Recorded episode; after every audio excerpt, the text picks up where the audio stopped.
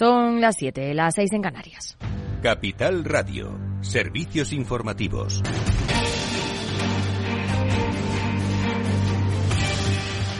¿Qué tal? Muy buenas tardes. El Banco Central Europeo alerta del posible contagio de los problemas de los fondos de inversión a los bancos de la zona euro por sus elevadas exposiciones. Y Ucrania pide a la Comisión Europea que acabe con el veto a su grano en Polonia, Rumanía, Bulgaria, Eslovaquia y Hungría porque está creando dificultades para el sector agrícola ucraniano.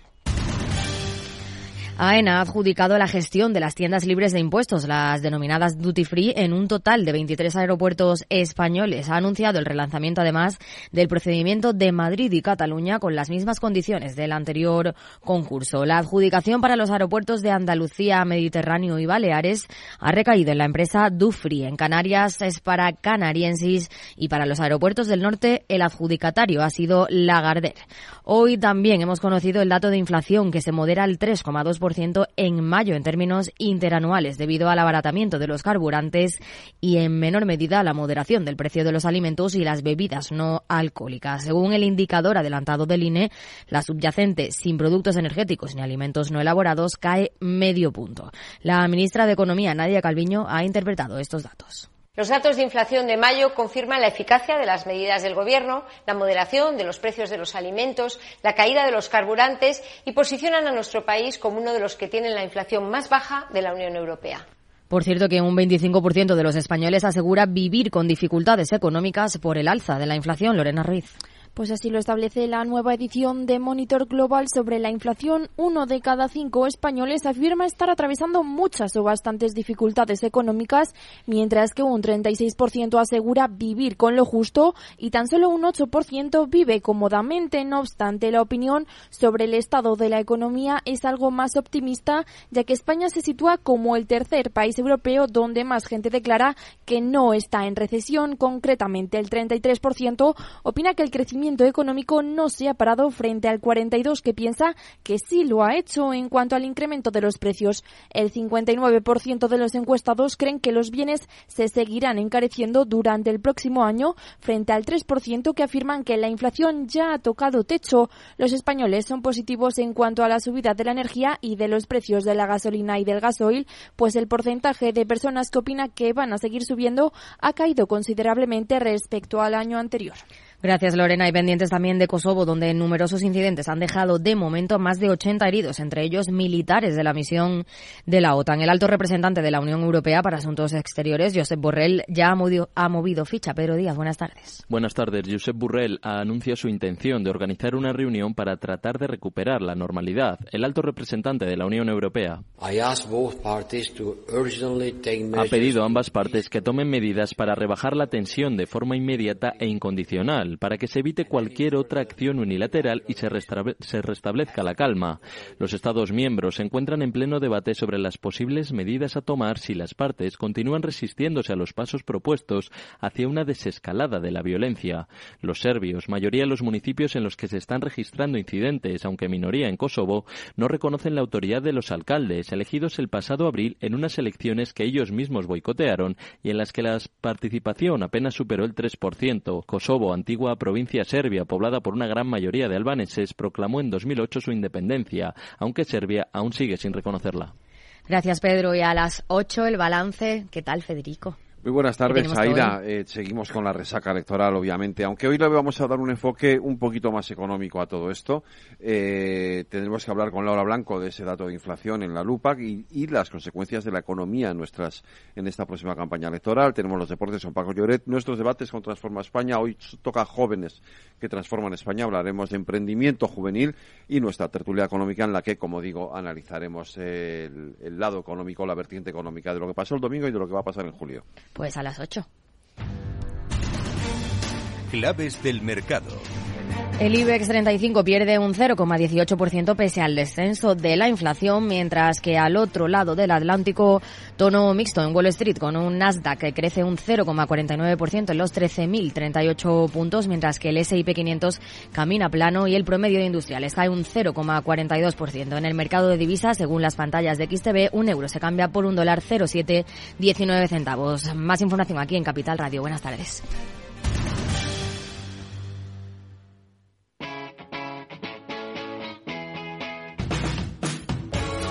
Capital Radio. Despierta la economía.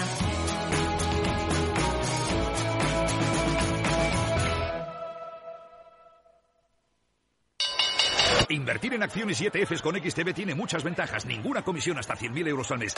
La apertura de cuenta es online y dispones de atención al cliente 24 horas al día. Más de 550.000 clientes ya confían en nosotros. Un broker, muchas posibilidades. XTB.com. A partir de 100.000 euros al mes, comisión del 0,2%, mínimo 10 euros. Invertir implica riesgos.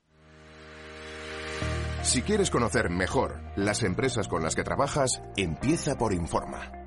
Compruébalo con tres informes gratis, el nuestro para que nos conozcas más y los dos que tú elijas para tu negocio. Solicítalos ya en Informa.es. Informa, líder en información empresarial.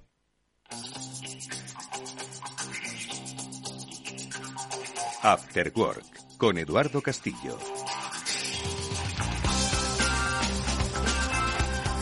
¿Qué tal amigos? Buenas tardes, bienvenidos al After Work que ya comienza en Capital Radio. Hoy escuchábamos a Federico eh, Quevedo que decía hace un instante que van a tratar los asuntos del, de las elecciones del 23 de julio. Nosotros no lo vamos a hacer. Nosotros vamos a hablar de, de ir a votar, pero de ir a votar en general.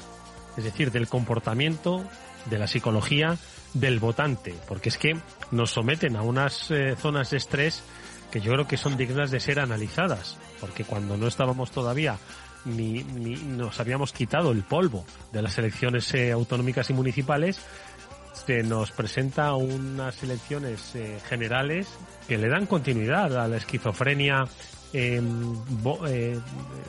sufragista que empezó España pues desde el año 2018 aproximadamente. Bueno, pues de esto hablaremos, insisto, en clave como siempre de comportamiento humano con nuestros amigos invitados, con Félix López, con Chimo Ortega y de muchas otras cosas más hablaremos, porque luego también, más entrado el programa, entrará con nosotros Javier López Bernardo para hablarnos del techo de deuda en Estados Unidos y de, pues como siempre, yo creo que es una especie de película que se repite cada X tiempo sobre esa, no sé si suspensión de pagos o casi incapacidad de hacer frente a los pagos que se presentan en Estados Unidos y que finalmente, como siempre que se producen estas crisis, pues llegan a buen término porque republicanos y demócratas parece que se entienden. Le pediremos que nos explique un poco la importancia de esto, el por qué se repite la película y el por qué el techo de deuda pues está en 31 billones de dólares, 31 billones de dólares, eso es casi pues 15 veces el PIB de nuestro país. En fin, bueno, son cosas que, magnitudes que se nos escapan y que queremos eh, que nos expliquen pues los que saben de esto. Esto es el After Work, amigos, así que venga, vamos a empezar a hablar de ir a votar. Insisto, no de las elecciones del 23 de julio, sino de ir a votar. Y de ir a votar en verano, quizás. Venga, empezamos.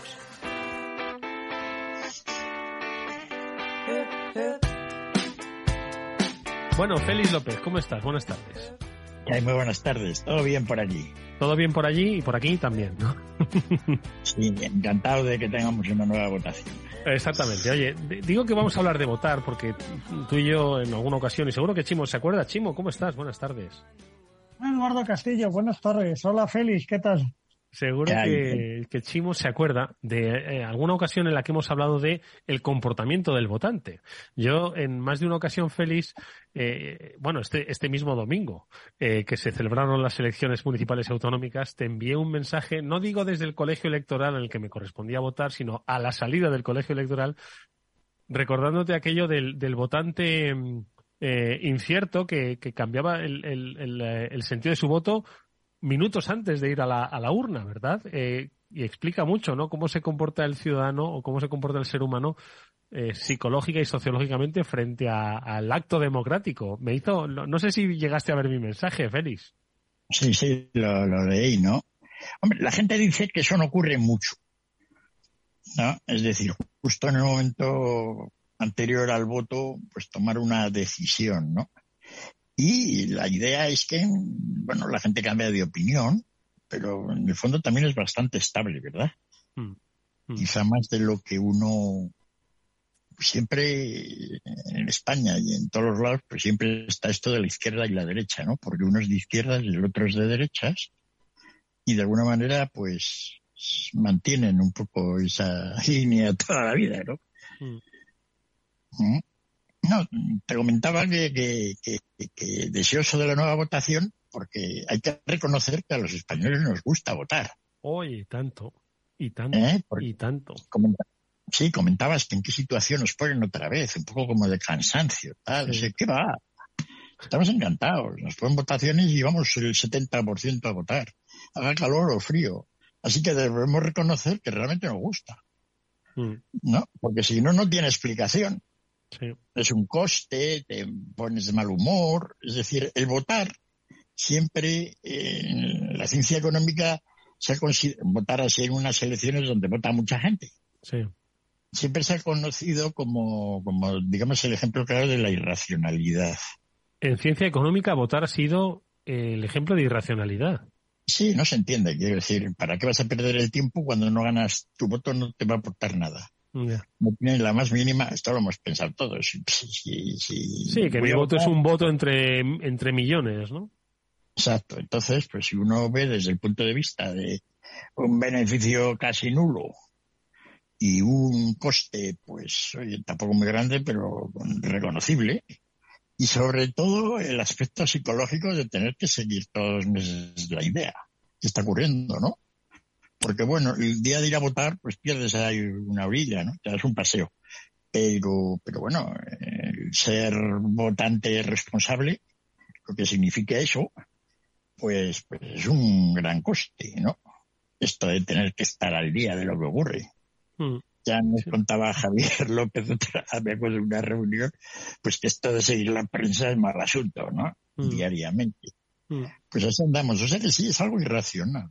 Sí, es cierto. Además, Chimo, feliz a el clavo. Es decir, ser un votante responsable significa que desde hoy, bueno, desde ayer, que se anunció el adelanto electoral hasta el próximo día 23 eh, de julio, o digamos que si la jornada de reflexión es el día 22 hasta el día 21, si uno es votante responsable, va a leerse todos y cada uno los programas eh, políticos que van a plantear las formaciones que concurran a estas elecciones generales y contrastarlo y ponerlo en distancia, pues para, para luego tomar una decisión racional o no.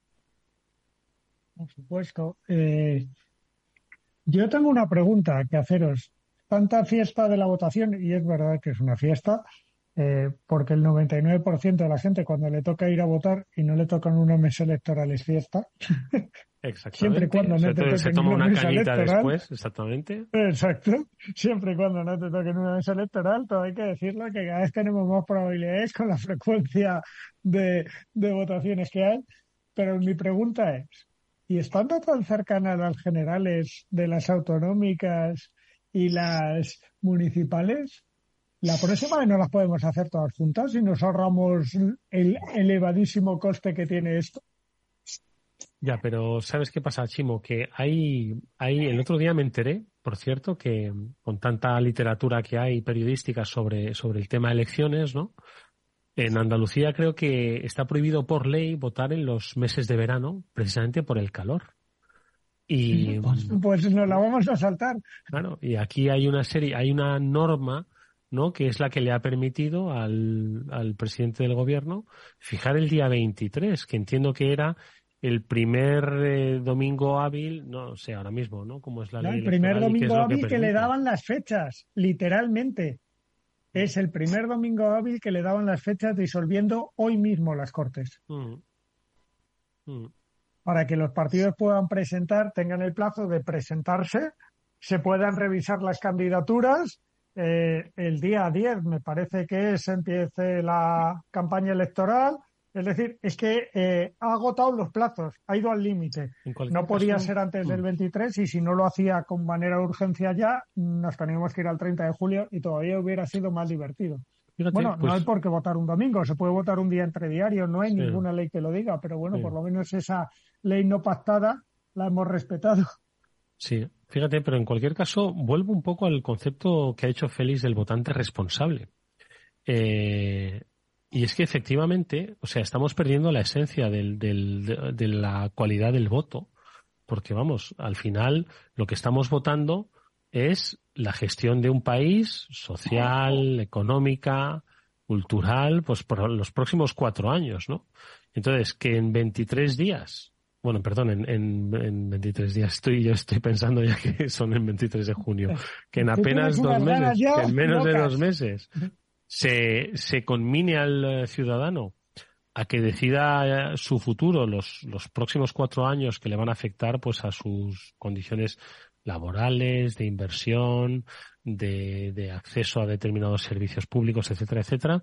Yo creo que es una, es, es una grave irresponsabilidad por parte de los, de los políticos y es una grave irresponsabilidad por parte del ciudadano, porque va a ir efectivamente a votar con la visceralidad que le da su posicionamiento ideológico, no las necesidades que se tienen como país. Entonces, está por hacerse revisar, ¿no? Esto de este tipo de democracia. Feliz.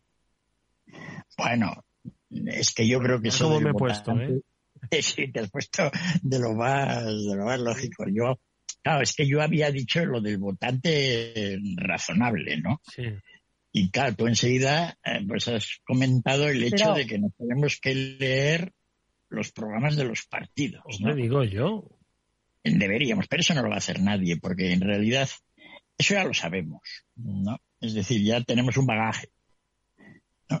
Y entonces, pues, pues casi se puede ir a votar mañana, ¿no?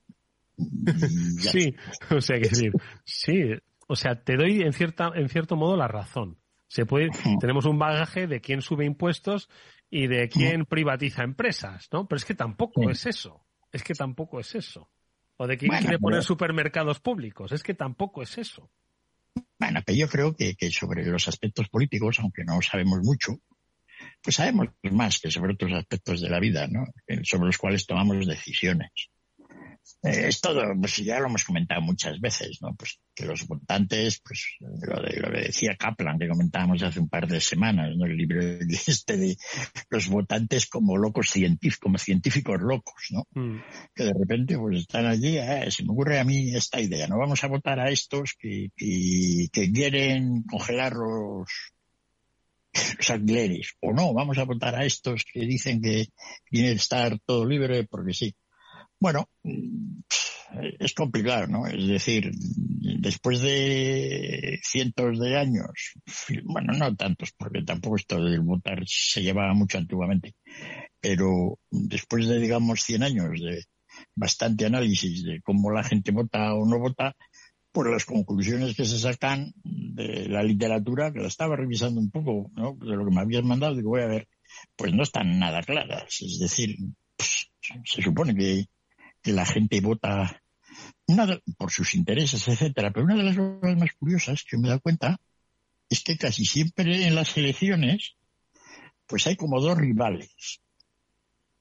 Es decir, la cosa no está tan clara, ¿no? A la hora de mm. quién va a ganar. A veces sí, ¿no? Pero, pero digamos que hay más rivalidad en, entre las candidaturas de lo que normalmente uno podría pensar, ¿no? Eh, es cierto que hay mucha gente diversa y hay mucho partido, etcétera.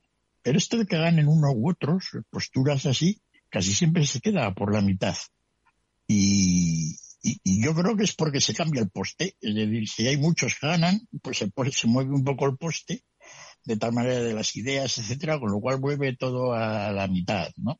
Y es un fenómeno curioso. Es decir, uno debería pensar que, esto de, de, la rivalidad, que no se pone uno de acuerdo, que la de la polaridad política, etcétera, pero yo creo que es normal, ¿no? siempre tiende hacia siempre tiende hacia una especie de equilibrio, es decir, no va a haber nunca eh, aunque nosotros convivimos con el concepto de mayoría absoluta, esa mayoría absoluta es una mayoría relativa, es decir, es 50 más 1, quiero decir, ¿no? quiero decir que en muchos casos, ¿no? Entonces, eh, nunca vamos a vivir una mayoría aplastante en, en, en, lo que es democracia, no, ¿no? No. no, parece, porque si lo vamos viendo, pues todas las elecciones que vamos viendo así, pues fíjate, el Brexit, ¿no? Porque poco se ganó, se perdió eh, las elecciones aquí en España generalmente, ¿no? Hay, hay, hay movidas un poco grandes de una a otra, pero en general siempre hay, incluso en esta última elección, pues oye, ha habido su rivalidad, ¿no? Y veremos la siguiente. Es decir, que, que y luego por los resultados de las elecciones, pues en las elecciones en Alemania, en Francia, etcétera, ¿no? Quiero decir que, que sí parece que hay una, un, es un poco como la teoría esa de la negociación, que entre una oferta y una contraoferta, pues casi siempre la cosa queda por el medio. ¿no? Que, el acuerdo, pues esto es un poco lo mismo, ¿no? Se hacen ofertas políticas y al final, pues, quedan un poco en el medio, ¿no? Y, yo creo que es un poco así, ¿no? Quiero decir que dentro de que hay una gran estabilidad, pero hay gente que efectivamente, pues, se mueve un poco el poste. Yo creo que en el poste en España lo mueven los que, los que en las anteriores elecciones se quedaron en casa. Es decir, que la gente pasa de un estado, pues, votante de un partido, se decepciona por las razones que sean. Yo creo que básicamente porque se ha sentido de alguna manera menospreciado, ¿no? Es decir, tu partido, tu, la gente que tú creías, pues llega un momento en que no, no te quiere. Y, entonces, pues tú te enfadas y al día siguiente lo que sueles hacer es, pues te quedas en casa, ¿no? Y luego a la siguiente, pues ya, pues quizá cambias, ¿no? Eso se ha estudiado muy poco, la verdad. Eh, todo el mundo habla de los votos que ha perdido uno, los que ha ganado el otro, cómo han pasado de un sitio al otro, y yo creo que, casi todos los votos se pueden justificar por ese salto intermedio. Mm. Pero bueno, quiero decir que Oye, eh, Chimo, eh, reflexiones, que yo tengo un par de preguntas para Félix, también de carácter técnico-económico, sobre el mundo de, las votaciones, y ya, ya cancelo este tema porque vamos a aburrirnos de hablar de aquí al 23 de, julio del tema electoral, ¿no? Eh, ¿Alguna reflexión sobre lo que comentaba Félix, Chimo? Mis reflexiones son mucho más sencillas. Nos timan, más o sea, perdonarme. Pero esto es lo que hemos hablado siempre. Te digo. Nos timan y, claro, o sea, dejaron de, reflexiones. Si es que es tan sencillo como que estamos en manos de, con perdón, unos impresentables, y, y no me refiero ni a color político ni a partidos, que todos están encantados y se quieren a sí mismos, pero no piensan en los demás. ¿Cuánta gente va a haber de vacaciones? Estamos eh, poniendo el voto por correo en entredicho y lo complicadito que es que te lleguen las papeletas y tú estés en casa cuando estás de vacaciones. El 30% de este país sale de vacaciones en julio. ¿Vale? Como mínimo el 30% no está en su casa. Se lo vamos a poner muy difícil. Es un puente en muchos sitios. Se lo vamos a poner muy difícil. Eh, ¿Qué pretendemos? Mm, Madre mía, eso no va a ser un voto de castigo, eso va a ser un voto de, odio por haber reventado las vacaciones, macho. Claro, es que si yo vuelvo a votar, desde luego no voto al presidente del gobierno, me da igual del partido que sea, me has fastidiado las vacaciones. Mm. ¿Sabes lo que te digo? Llevo todo el año, se acaba y me fastidian las vacaciones. Y si me toca una mesa electoral, vamos, yo creo que en una mesa no va a votar nadie al presidente del gobierno. Mm. Oye, lo que yo... No si te entiendo bien porque has dicho que estamos en manos de timadores. Sí, porque lo que hacen es jugar con las fechas para ver si le salen los cuentas, Félix. Ya, porque pero, como no le salen con lo que se ganan. Pero uno y otros, pero en general, en el sistema político lo que habíamos hablado. ¿eh? No, no me he referido a ninguno en particular, uno y otro. Fíjate, qué fácil lo tienes, no vayas a votar. Claro, pero es que eso es lo que se pretende. exactamente. Una gran abstención. Entonces, si hay una gran abstención, tengo alguna posibilidad. Entonces, ahí, ahí van, entonces, ahí por esto, por esto, abstención, eh, votos nulos, votos en blanco. Hay una matemática y una estadística siempre alrededor del sistema electoral, que es el que yo le quiero preguntar a Félix. Si, si la estadística, vamos a ver, obviamente no, no, no, no es perfecta, ¿no? Y el sistema este don que tenemos nosotros de reparto, ¿no? De votos y escaños y tal, es perfecto. ¿Alguien ha escrito alguna vez sobre esto, Félix? Desde el aspecto numérico, ¿eh? Desde el aspecto un poco de, de las corrientes de, abstencionismo, de votos eh, en blanco, en voto blanquismo, ¿no? Que, que, afecten más a unos y a otros. Y sobre si hay algún sistema eh, que pudiese ser el menos imperfecto para las democracias como esta, para el votante irracional que, representamos cada uno de nosotros. ¿Has leído algo? Pues sí, tengo aquí encima de mi cabeza que tengo toda una biblioteca, debe haber ahí como una docena de libros de estos, ¿no? De teoría política de la votación y matemática, ¿no? Es un tema muy avanzado, ¿no? Quiero decir que eso está todo más o menos clarificado. Y en el caso de España, pues muy evidente, ¿no? Pues son, digamos, los, los problemas, ¿no? La mayor parte del problema que tenemos en España es que en muchas provincias pues hay pocos votos ¿no? Y entonces, pues eso termina, los restos, etcétera, pues terminan no contando. Entonces, pues quizá lo más lógico sería que entre tres o cuatro provincias pues agruparan, ¿no? Hacer quizá, digamos, circunscripciones electorales más amplias. Eso es muy sencillo de hacer. ¿No? Pues se juntan Ávila, Segovia y Zamora y, Salamanca y ya está. Pues de alguna manera los votos de toda esa gente quedarían de alguna manera, no se perderían tantos aquellos que, se quedan en los restos, ¿no? Y luego efectivamente, pues en muchos casos que, que, la representación sea proporcional al número de la gente, lo cual también en España, pues en muchos sitios esto sea no está claro, ¿no? Porque ha habido movimientos demográficos, se hizo mal el inicio. Entonces, el arreglo es sencillo, ¿no? Es curioso cómo seguimos manteniendo cosas absolutamente irracionales, un poco con pues, lo mismo que, que pues, porque no les interesa a la gente hacerlo, ¿no? Mm. O sea que no, esto desde el punto esto desde el punto de vista como se hacen las elecciones en España, etcétera. Luego decir si es mejor hacerlo una vuelta, dos vueltas, si, si debe ser el sistema multipartidista, también hay, hay un montón de historias, ¿no? Oye, en alguna ocasión hemos hablado, Félix, de, de, las dos vueltas, ¿eh? ¿Verdad? Que aquí no, no, que, que, ¿qué dijimos? Es que parece que nos estamos repitiendo, pero es que, oye, que no convoquen tantas elecciones, así tendríamos otros contenidos, pero de las dos vueltas estuvimos hablando una vez también desde el punto de vista psicológico y emocional, ¿no? Sí, tiene una ventaja, es decir, la, aquí Aquí, como diría Chimo, nos timan, ¿no? Es decir, tú votas a uno luego hace una coalición con otro. ¿No? El sistema de las dos vueltas clarifica eso bastante. En el sentido de que ya te tienes que mojar en la segunda vuelta con quién vas. ¿no? Y de alguna manera, pues el votante que vota, cuando al final se produce el gobierno, pues no puede ser de alguna manera tan, tan, tan digamos, timado. O sea, es una ventaja fuerte porque no cabe duda de que de que mucha gente en los sistemas actuales así pues no controla luego lo que el que le ha dado el voto va a hacer con él, ¿no? Mm. Y bueno, de eso hay ejemplos pues a toneladas, ¿no? Mm. Y, la segunda vuelta tiene esa ventaja, ¿no? Hay muchos, ¿no? Pues oye, y luego que se organicen un poco para la segunda vuelta cómo van. Y mm. entonces pues se clarifica algo el tema.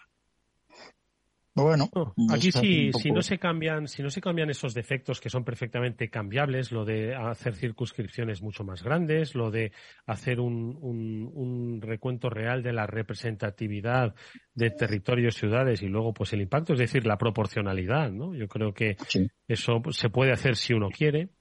Eh, pues no se hace porque el timo, pues entonces se descubriría, ¿verdad, Chimo? Se, se pondrían las cartas boca arriba y veríamos el timo. Y además, y yo a esto le sumo otros aspectos también de carácter ya más tecnológico. Estabais hablando de lo del voto por correo y lo de el voto telemático y tal. Como en estas, eh, en, estos tiempos donde tenemos una eh, identidad digital propia y además que nos permite hacer pues eh, muchísimos muchísimas actividades o acciones telemáticas con la administración, todavía no se permita un, un voto un voto en internet teniendo un, un DNI digital, que es el que nos confiere que cuando yo voy a votar doy mi DNI. Entonces, teniendo DNI digital, yo no sé por qué todavía no se habilita la posibilidad de votar telemáticamente en, este país, cuando la mitad de los eh, servicios que hacemos, desde la declaración de la renta hasta pedir trámites de padrón o certificados incluso de nacimiento, se hacen ya telemáticamente a través de tu identidad digital. Feliz, Chimo, ¿tenéis alguna idea sobre esto, opinión? Para, para ponernoslo fácil, Eduardo Castillo, insisto, porque en el momento de depositar el voto, que es cuando en una urna te piden el, DNI, ¿vale? Que debería ser el importante, porque es el señor que vota, es el único momento en que en la oficina de correo te lo piden. Para que veamos la contradicción, ¿vale? Te lo piden para solicitarlo, te lo piden para eh, mm, entregarte las papeletas y los sobres, pero cuando vas a votar no te lo piden. O sea, te han dado las papeletas a ti, pero puede votar Rita. Que, que está pasando y lo sabéis. Entonces, eh, es un poco absurdo.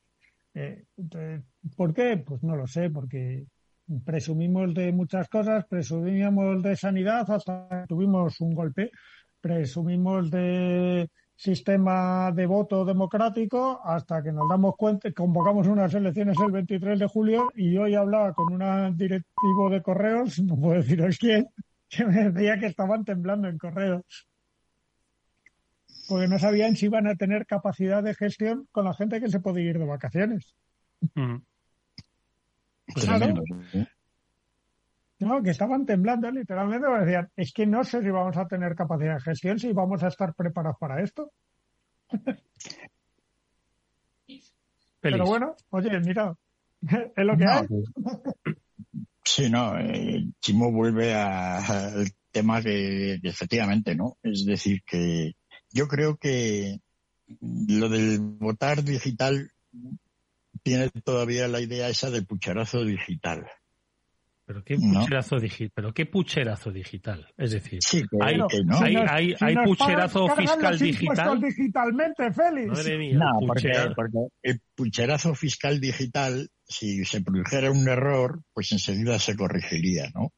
Y hay gente, pero esto otro queda, digamos, de una manera anónima.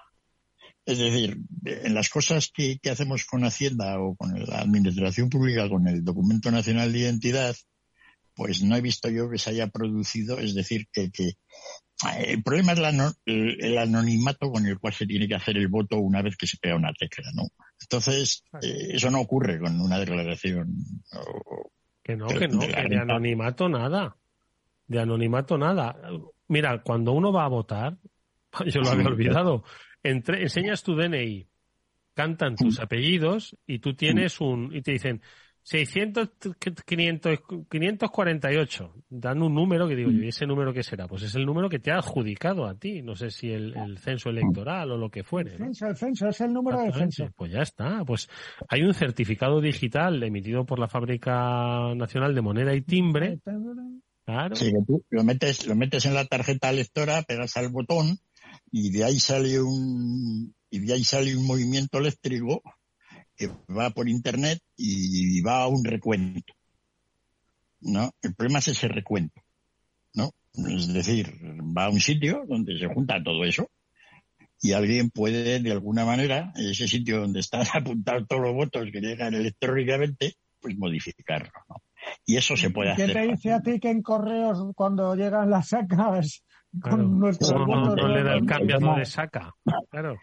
Y, eso lo hemos visto también, no en español, no, en la, práctica española, pero sí en los otros sitios, en las, en las urnas de los colegios electorales, pues se echan papeletas.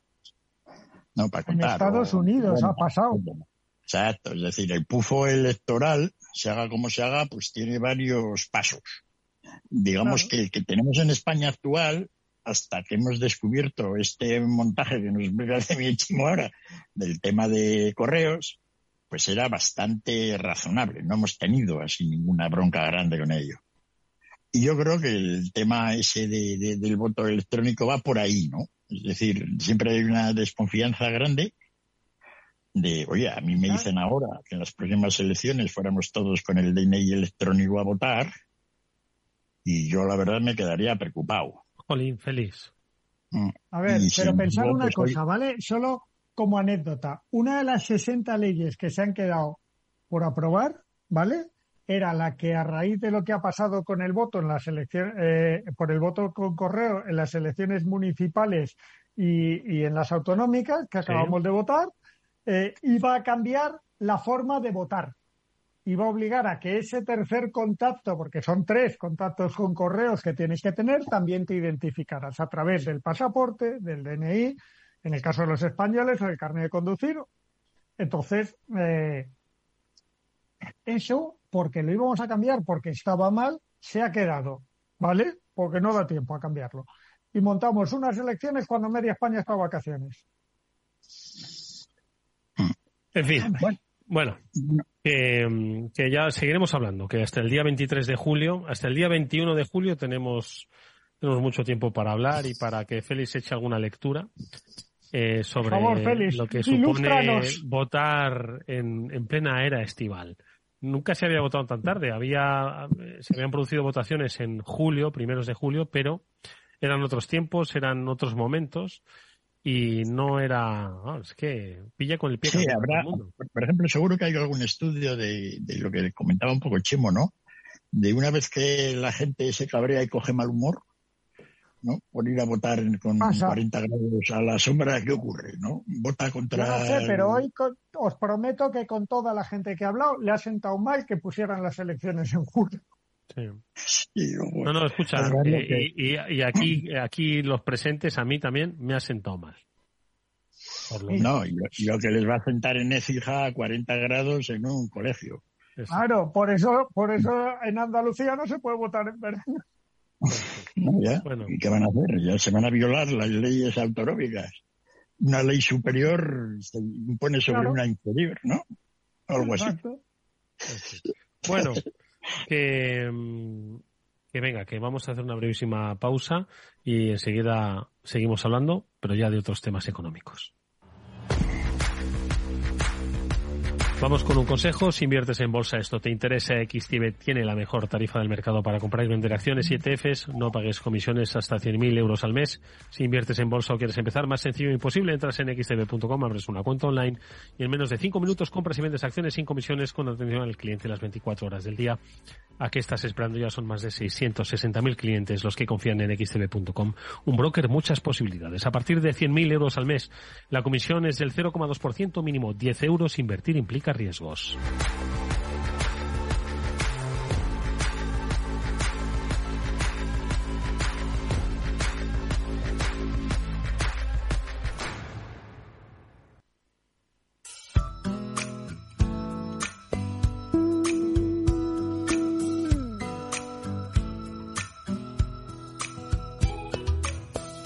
Después del trabajo, After Work, con Eduardo Castillo, Capital Radio.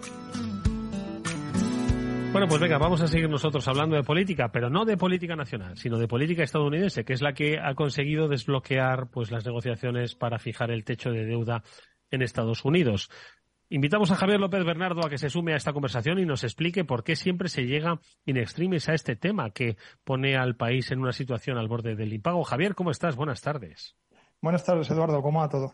Encantado de saludarte. Oye, lo primero de todo, como tú explicas las cosas que es que da gusto, sí que me gustaría para los presentes y para los oyentes que nos contases un poco la significancia que ha tenido esta noticia que habrán leído así un poco de refilón en algún eh, diario, principalmente lo habrán leído en la prensa económica, que hablaba de lo del acuerdo sobre el techo de gasto, perdón, el techo de deuda en, en Estados Unidos. ¿no? Entonces, ¿cuál es la, significancia, la importancia y por qué me da a mí la sensación, lo decía al principio Javier, de que esta película se va repitiendo pues cada X años? Bueno, porque tiene razón Eduardo, porque está, está hecho para que esta película se repita cada dos años. Como las películas de los Vengadores, que las tienes ya todos los años en los cines, ¿no? Pues esto, pues esto es igual, ¿no? Esto es igual. Esta lo único que no la hacen en Hollywood, ¿eh? esta la hacen en Washington y bueno, la hacen pues cada tres o cuatro años. Tenemos, mira, la siguiente entrega es en enero del 2025, creo. ya, ya, ya, ya la están rodando, ¿eh? Ya la están rodando y han anunciado que en enero del 2025, pues que se vuelven a quedar sin. que, habrá, que habrá que volverlo a ampliar, ¿no? Así que en, en, en, aquí, Chimo, Félix, tú y yo estaremos en diciembre del 2024 tomándonos el turrón y estaremos hablando del techo de deuda. Para que veas que luego dicen que la vida no es predecible. Igual estamos votando en Navidades, pero bueno, ¿eh? nunca se sabe, ¿eh? en esas Navidades del 24, nunca se sabe. A mí me vais a perdonar, pero somos de pandereta. Bueno, bueno.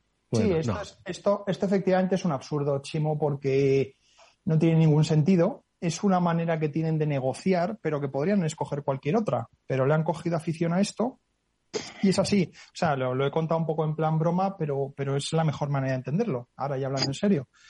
Entonces, bueno, en, algunos momentos, por ejemplo, creo que la última vez que se montó una gorda, creo que fue en el año 2012, que pues eh, durante Obama pues también tuvieron una negociación de esta, no llegaron a tiempo al acuerdo y, los funcionarios estadounidenses pues se quedaron sin cobrar, sí, se quedaron unos días en casa. Eh, ahí es, esto es, esto es versión Lehman Brothers, que te coges la caja y te vas, ¿no? Pues en Estados Unidos al funcionario le pasa algo parecido. Porque esto, eh, Javier, lo que te pido, ¿eh? un poquito de didáctica. Eh, ¿Esto cómo funciona? Porque estos son en realidad los presupuestos, porque aquí los presupuestos son los que pagan a los funcionarios, ¿no? Entonces, bueno, pues se negocian los presupuestos. Recordaba yo aquello de los de que estuvo la administración Obama parada, ¿no? Que los funcionarios, pues el que trabaja, yo que sé, en el Departamento de Defensa o el que trabaja en el Departamento de Obras Públicas de Estados Unidos, se fue a su casa porque no les podían pagar. Es así, ¿no? Sí, efectivamente. Aquí lo gracioso que, ocurrió, que mucha gente recordará, yo es lo que recuerdo, cerraron los parques, eh, esos parques enormes que hay porque no había guardas para poder, para poder custodiarlos, ¿no? Mm. Eh, entonces, como eso entra dentro de, las eh, prerrogativas federales allí, pues los parques se quedaron cerrados, ¿no? Esto ocurre básicamente, bueno, el, Tesoro pues tiene, tiene, tiene unos gastos, ¿no? Y unos ingresos, como todo el mundo sabe, y, para, y para financiar una gran parte de esos gastos tienes que, tienes que emitir deuda. Entonces ellos tienen unas, tienen lo que se llama el debt ceiling, el techo de deuda, pues que lo marcan de, de una manera totalmente arbitraria, ¿de acuerdo? Ahora, por ejemplo, creo que lo han aumentado en, en, 4 trillones para dentro de, dentro de otros dos años, que es con lo que les más o menos les va a dar.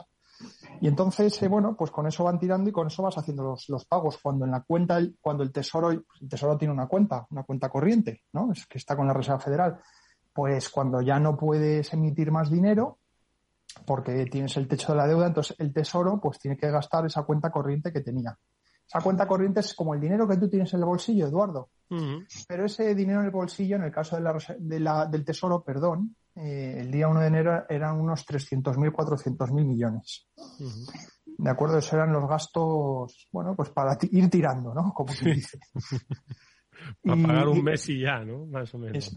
Exacto. Y esta semana, pues los. Entonces, bueno, pues eso, según ha ido pasando el año, eh, esa cuenta pues ha ido hacia abajo. Y eso ya cuando llega a cero, pues en realidad no es cero, es algo más. El límite lo cifra en unos 30.000 millones, ¿no? Eh, pues cuando eso pasa de los 300.000 millones a los 30.000 millones, pues el Tesoro se considera que ya no puede hacer pagos, ¿no? Esa fecha, que esa fecha es el día, el Armagedón, eh, el Armagedón fiscal, pues Janet Yellen la semana pasada creo que la cifró el día 5 de junio. El día 5 de junio era el día en el que teóricamente ya el Tesoro no podría hacer pagos y todo eso. ¿Por qué teóricamente? Pues porque no lo tienen a la pela controlar en el día a día si van a entrar pues unos ingresos por impuestos o gastos, ¿sabes? No, no lo tienen hasta ese nivel. Entonces, pues esa fecha pues puede variar unos días o algunas semanas, ¿no? Entonces, bueno, eh, durante el fin de semana han llegado a algún acuerdo. Es un acuerdo bastante estúpido eh, porque no, no, no tiene nada de relevancia. O sea, el gasto apenas lo... Primero hay una gran parte del gasto que no es discrecional, todo el tema de la seguridad social, el, el, Medicaid, eh, todo eso, eso ya está fijado y eso no se puede tocar. Y lo poco que te queda, que es gasto discrecional, no, pues es ahí lo que han ido tocando. Y ya te digo que realmente para lo que son las dinámicas del déficit americano son cifras, pues, o sea, no es que el déficit vaya a pasar ahora del 7% o 6% que está al 1%, ¿no? Son cosas realmente marginales pero bueno, tiene mucha significancia a nivel político por lo que te digo, porque la gente ahí se dedica a negociar, bueno, y a, hacer esto y a hacer lo otro, y que tengan un poco de tiempo en pantalla, que a los políticos por lo visto les gusta mucho.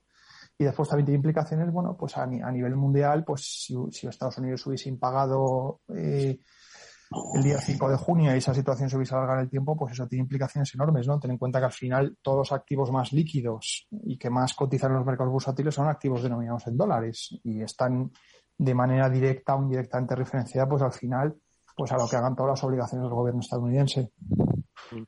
Oye, Javier, y esto, eh, que lo has explicado como siempre maravillosamente bien, ¿esto es un sistema absurdo, es un sistema lógico, es un sistema diferente, es un sistema normal, es un sistema que es que no hay quien, quien lo coja, que comparado con el nuestro es mejor, es peor?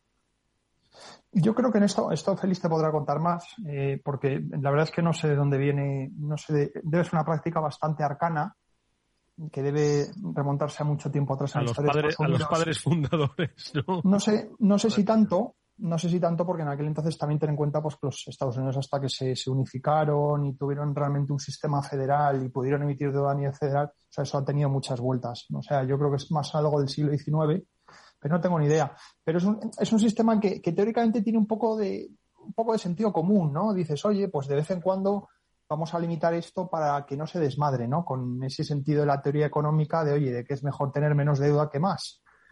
Eh, pero bueno, eh, se acaban llegando estas situaciones. Feliz. sí. no, eh, no, es como cuenta Javi un poco, ¿no? La idea tiene una cierta lógica. Oye, vamos a poner un techo para que no sea esto un desmadre, ¿no?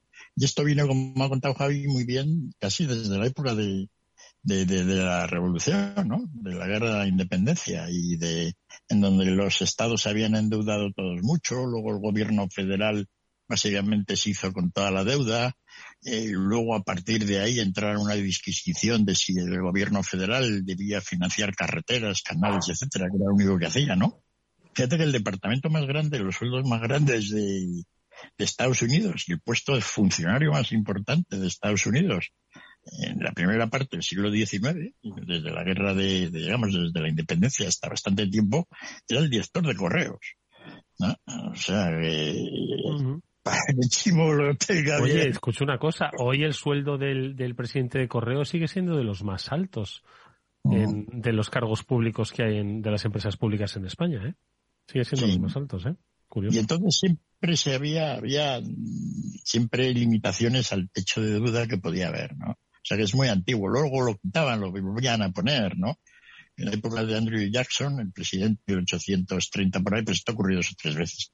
O sea que tiene una gran tradición, ¿no? Eh, incluso en la guerra, en la guerra de, de, de, de, de secesión americana, ¿no? La guerra civil que tuvieron, pues también había un problema, bueno, fíjate la cantidad de deuda que tuvo que, que emitir el secretario del Tesoro en aquel entonces en el, gobierno de, del presidente, ¿no? Y, y fíjate que, que, que y, o sea que lo que dice Javi, ¿no? Tiene una gran tradición y le gusta hacerlo, ¿no? Yo creo que no sé si esto ha logrado evitar que hubiera más deuda, porque claro, la cantidad de deuda que has dicho tú, de casi los 30 trillones, ¿no? Pues que eso ya son 20 veces, ¿no? El PIB español en dólares, pues pues no sé si hubiera sido más alto o más bajo si no existiera esto. Pues, pues yo no lo sé, pero si cuando tienes un techo y cuando necesitas dinero subes el techo, pues hombre, está bien, porque como dice Javi, ya tenemos la siguiente fecha del siguiente acto, pero ¿para qué vale el techo? Si cada vez que sabes que te vas a quedar sin dinero lo vas a subir. Perdonar mi ignorancia, pero es que hoy me suena que estamos hablando a seis netes de Góngora y Quevedo. Es un, es, es un poco, sí, Chimo, y la razón por la que he decidido traer el tema al programa no es para echarnos unas risas entre Hollywood que, y Street. Que, también, ¿eh? que, también. que también, pero que lo que estamos hablando no es nada de risa, o sea, aunque le, o con que lo intentemos afrontar desde un lado humorístico. La única, la única, esto tiene dos implicaciones importantes. La primera, que aquí en España, pues básicamente no nos va a dar igual, pero que ahí en Estados Unidos es muy importante, es que los republicanos han conseguido que por fin la moratoria de pagos de todos los préstamos estudiantiles se, pues se acabe. Recordemos que desde el COVID una de las, de las medidas que se habían hecho es que los, los estudiantes, esos estudiantes en Estados Unidos que no pagan nada por su educación porque es regalada, ¿no?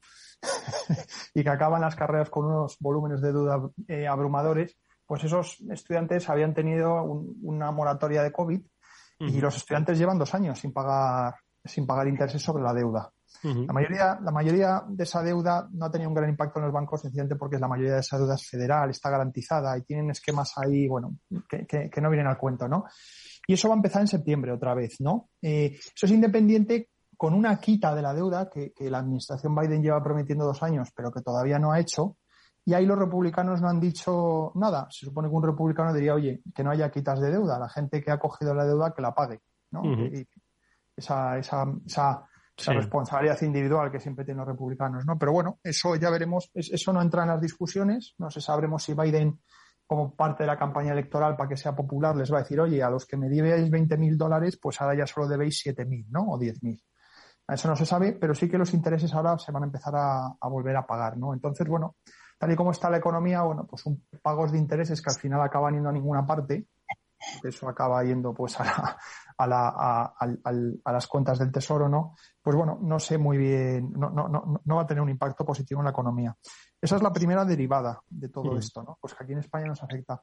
La segunda derivada, que yo creo que es más importante y que no se ha discutido nada, eh, pero que esta es la razón por la que estoy aquí, Eduardo, y, y, y hemos dejado estos diez minutos finales del programa, es porque yo creo que eh, esta dinámica que ha tenido el, eh, lo del techo de deuda hasta ahora eh, suena un poco contraintuitivo, porque si tú le pensarías, si tú le preguntases a la gente, oye, el impacto de toda esta incertidumbre en los mercados financieros, ¿que es buena o mala? todo el mundo te va a contestar lo mismo, ¿no? Esto, es malísimo porque la incertidumbre de que puedan impagar, ¿no? No sabemos si el día 5 llega o no llega. Claro, no sabemos la leche, ¿no? Entonces uno ya debería pensar que el 1 de enero la gente acojonada, ¿no? Bueno, pues esto ha tenido, esto ha tenido un efecto buenísimo, ¿de acuerdo? O sea, los mercados financieros han estado bendecidos por este problema y ahora la gente en una semana se va a dar cuenta por qué, ¿de acuerdo? Después de que nos oigan a nosotros, dirán, ostras, estos lo dijeron antes. Pues sencillamente porque durante todo este tiempo, y, te vuelvo a citar las cifras que te he citado al principio del programa, los 300.000 millones con los que empezó la cuenta del Tesoro y los 30.000 millones que tienen ahora, eso significa básicamente que el Tesoro no ha tenido que emitir deuda en importe de 270.000 millones. Es decir, si tú al Tesoro lo hubieses dejado, ¿no? Pues según va, según va teniendo esos gastos, el Tesoro nunca quiere tener una cuenta por debajo de 200.000 millones, por ahí, ¿no? Entonces, para elevar todo ese importe, eso tendría que haber emitido deuda. ¿De acuerdo? Y es deuda que no se ha emitido. Esa deuda que no se emite, ¿de acuerdo? Pues no se emite y por lo tanto no la compra nadie en los mercados financieros. En otras palabras, si hubiésemos tenido todo ese volumen de deuda, la gente la hubiese tenido que comprar y, los, y las rentabilidades sobre la deuda hubiesen aumentado, porque hay más volumen que comprar y tienes que dar un precio mayor para incentivar a la gente a que te la compre, ¿no? Eso junto con, toda la otra gran noticia, que también es muy contraintuitiva, pero ha sido muy buena noticia para los mercados financieros, que fue la quiebra de Silicon Valley, de Credit Suisse. De nuevo, uno pensaría, joder, la leche, pánico bancario. Eso, es el, eso es el veneno más potente al sistema financiero, ¿no? Un, pánico bancario. Pues esto ha sido muy bueno porque de nuevo le ha permitido a la FED ampliar su balance, rescatando a todos estos bancos. Y como los mercados de hoy en día solo se mueven por la cantidad de liquidez que hay en el sistema que durante todo este año ha vuelto a ser absolutamente abrumadora, esa es, la, esa es la única razón por la que hemos visto de nuevo las bolsas subir este año. O sea, se están juntando todos los males, crisis geopolíticas, quiebras bancarias, el techo de la deuda, ¿no? Y los mercados no paran de subir. Y hay muy buena razón, y la razón es muy lógica. Entonces, con esto que te quiero decir y con esto acabo, que todas estas razones se acabaron. Hemos estado muy felices, ¿de acuerdo? Pero ahora, en las próximas dos semanas, el Tesoro va a tener que volver a, emitir deuda. emitir deudas. Claro, porque ya tiene las manos libres. Claro, para poder, eh, para que el cofre de los tesoros pues vuelva a estar lleno, porque ahora está vacío, ¿no? Y eso va a tener un impacto bestial. Es la razón por la que, por ejemplo, el otro día que Nvidia presentó resultados, imagino que lo habrás oído, y, en un día subió un 20%, más de un 20%, y en la última semana ha añadido más de 200.000 millones de, de valoración eso es una salvajada. Ya no es que Nvidia suba un veintitantos por ciento mm, por los resultados sean buenos, malos o buenísimos, ¿no? Sino simplemente el impacto que eso tiene en el sistema. Porque hay ya empresas que cuando suben mucho, dices, joder, estos han creado 200.000 millones más de capitalización bursátil mm. para toda la bolsa americana. O sea, son, magnitudes, aunque son de una sola empresa, empiezan a tener un, impacto a nivel macroeconómico. Ya, ya no son céntimos. Y esta es toda la razón. Entonces, eh, a todo, a toda esta euforia que hay ahora mismo, ¿no? Eh, en mi opinión le quedan los telederos contados. Y todo este hay que unirle, y con esto y a cabo, a que la Reserva Federal, eh, pues el año pasado empezó la reducción de balance, ¿te acuerdas, no? la, la, reducción de balance iba muy bien, hasta marzo. En marzo se paró, eh, pues porque había que rescatar a los bancos. Pero desde marzo, ahora que todo se ha vuelto a un poco a tranquilizar, lo, lo siguen reduciendo en 100.000 millones al mes, que ese es su objetivo. Entonces, de aquí a julio eh, vamos a tener necesidad, unas necesidades de financiación más o menos de unos 300.000 millones del Tesoro o algo más, más otros 200.000 millones de la Fed que no van a estar recomprando, ¿no? Son cantidades de liquidez enormes que yo creo que van a tener un impacto decisivo en todos los mercados, ¿no? Y yo creo que son las cosas que hablaremos en los próximos programas. Mm. La verdad es que, bueno, Félix, venga, reflexión. Es que me he quedado un poco impactado con lo de la subida de Nvidia. Eh, veía que la prensa recogía cómo pasaba al club de los eh, de los elegidos, ¿no? De los trillonarios, ¿no? De los eh, billion dollar, que es nuestro billón, bueno, trillón allí, ¿no? Billón nuestro. Es decir, que, que Nvidia vale ya el PIB de España. Mm, casi el 60%. Qué barbaridad.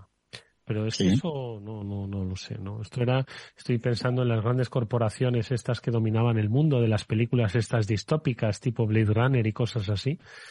esto, al final, por, por, cifras es, es, lo mismo, ¿eh? En, España, en España Petronosa, la película que en cualquier caso, Félix, reflexiones que nos vamos a ir dentro de un par de minutos, como quien dice, de estas interesantísimas cosas que decía Javier. La, parte final que ha contado Javier es realmente instructiva, ¿no? Es decir, como, como toda la movida esta de la deuda que la tiene que quedarse alguien con ella, ¿no? Pues que ahora efectivamente va a haber más deuda en el mercado para la banca, pues eso efectivamente va a tener unos efectos, unos efectos grandes, ¿no? Así que la verdad es que ha sido todo, todo muy ilustrativo. vaya, vaya. O sea que habrá que vender todo en la bolsa. Mm. No quedarse con nada, porque.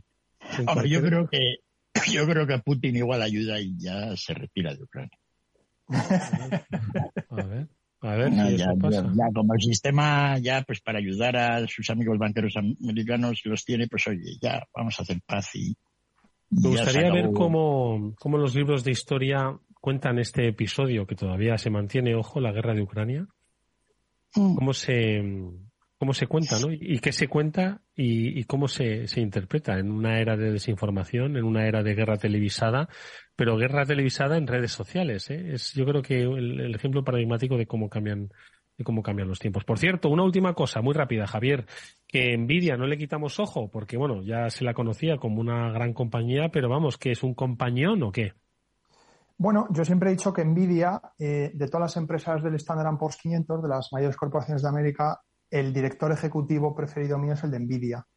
Y un día, si quieres, podemos hacer un programa dedicado a Nvidia. Es una empresa que conozco muy bien. Nunca está invertido y creo que ahora está carísima, pero tiene un, eh, tiene un eh, director ejecutivo que es verdaderamente extraordinario. Eduardo es un taiwanés que lleva toda la vida, toda la vida viviendo casi en Estados Unidos.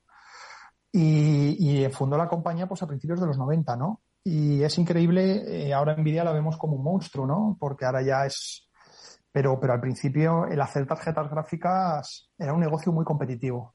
Y mm. Nvidia tenía que pelearse pues contra otras 30 empresas fabricantes de chips, de, perdón, de fabricación de tarjetas gráficas y quedaron ellos solos, ¿no? Eh, entonces, lo que la gente no se da cuenta de Nvidia es que Nvidia no produce tarjetas gráficas, eh, Nvidia las diseña y luego pone el software encima, que el software que diseña Nvidia además es muy potente, ¿no? Y es una de las razones por las que es muy difícil replicar el negocio Nvidia. Pero las, las todas las tarjetas gráficas de Nvidia se producen en Taiwán, las mm. produce SMC, ¿no? Entonces, al final todas estas empresas americanas, por muy americanas que sean, tienen unos riesgos geopolíticos que tienen igual que, Oye, pues te, te, tomo la palabra. Le dedicamos un día a un especial Nvidia. ¿Te parece? Que van a disfrutar nuestros eh, oyentes, estoy seguro. Javier López Bernardo, que nos tenemos que ir, y Félix López y Chimo Ortega. Ha sido un interesantísimo programa. Seguiremos hablando de esto y muchas otras cosas más en una próxima cita en este Afterworld. Gracias a los tres, cuidaros mucho. Gracias a todos. Bien. Venga, y nosotros nos despedimos hasta mañana. Volvemos a las 19 horas en la sintonía de Capital Radio. Cierre el programa técnicamente Jorge Zumeta. Lo abrió Víctor Nieva. Venga, adiós, adiós y adiós.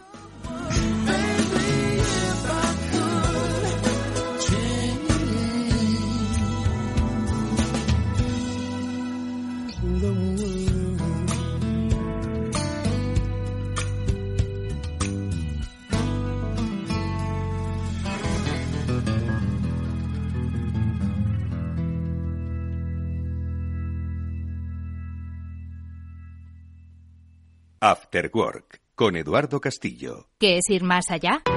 Con Arval podrás llegar donde te propongas de la forma más sostenible y darle a tu empresa todas las soluciones de movilidad que necesite, asesorando con las mejores opciones de movilidad para las distintas necesidades de tu flota, con vehículos electrificados, bicicletas, coche compartido. Arval, la transición energética arranca aquí.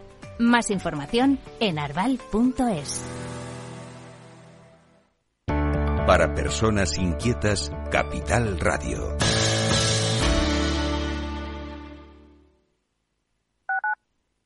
Capital Radio 103.2. Industria, seguridad, tecnología, aeronáutica, innovación, empleo de calidad, defensa. Hablemos de defensa y seguridad. El primer programa de radio que da voz a la industria nacional de defensa. Los miércoles a partir de las tres y media de la tarde, hablemos de defensa y seguridad con Belén Montes, de la mano de IDS.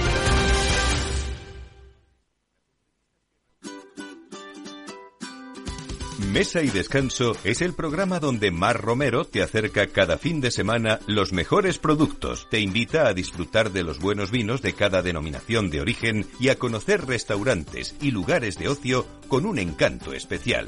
Mesa y Descanso, los domingos a las 13 horas, aquí en Capital Radio. Capital Radio, la genuina radio económica.